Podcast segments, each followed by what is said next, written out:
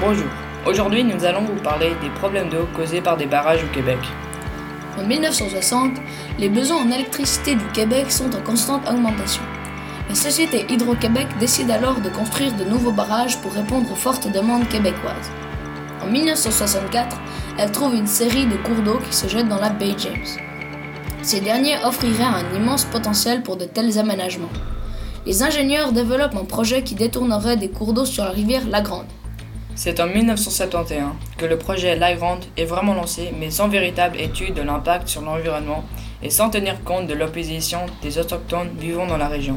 Pour finir, les Cris, indiens autochtones, rejoints par les Inuits de la région, n'obtiennent que le droit de négocier des compensations financières pour la perte des zones de chasse, de pêche, ainsi que le droit de participer aux études d'impact prévues au cours de la construction des ouvrages.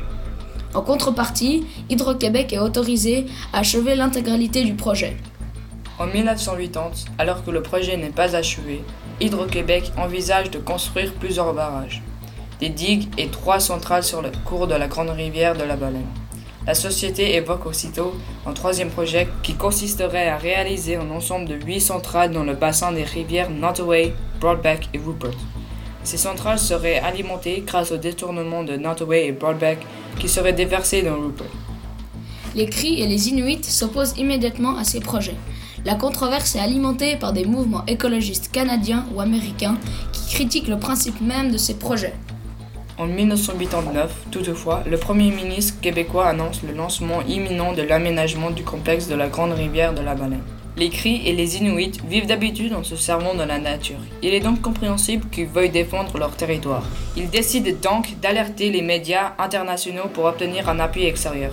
Il aurait alors accordé une nouvelle étude de l'impact causé par le projet de la Grande Rivière de la Baleine, dirigée cette fois par les autorités fédérales canadiennes et non par le gouvernement québécois qui est accusé d'être juge et parti. La création de ces barrages va engendrer la décomposition des végétaux dans le complexe. Cela conduit à la formation de méthylmercure, substance très toxique qui rend les poissons du bassin impropres à la consommation. Par ailleurs, le projet implique la construction de réservoirs bien plus grands. En plus de perdre leur terrain de chasse et de pêche, les réservoirs de la grande rivière de la Baleine submergera plusieurs sites funéraires autochtones. Les Cris ainsi que les Inuits lancent alors une campagne internationale d'information pour lutter contre le projet même si ce dernier n'est pas encore officiel. Cette campagne est relayée quelques jours plus tard sur des sites internet.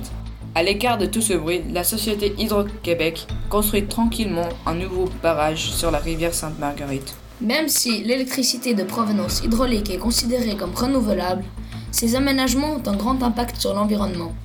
Dans des cas de ce genre, les intentions de certains acteurs peuvent venir en conflit avec d'autres. Pour se faire une idée claire de ces projets, il faut se demander qui est affecté. Il faut aussi se demander comment cela affecte-t-il les gens, et seulement à ce moment, on peut se faire une opinion claire.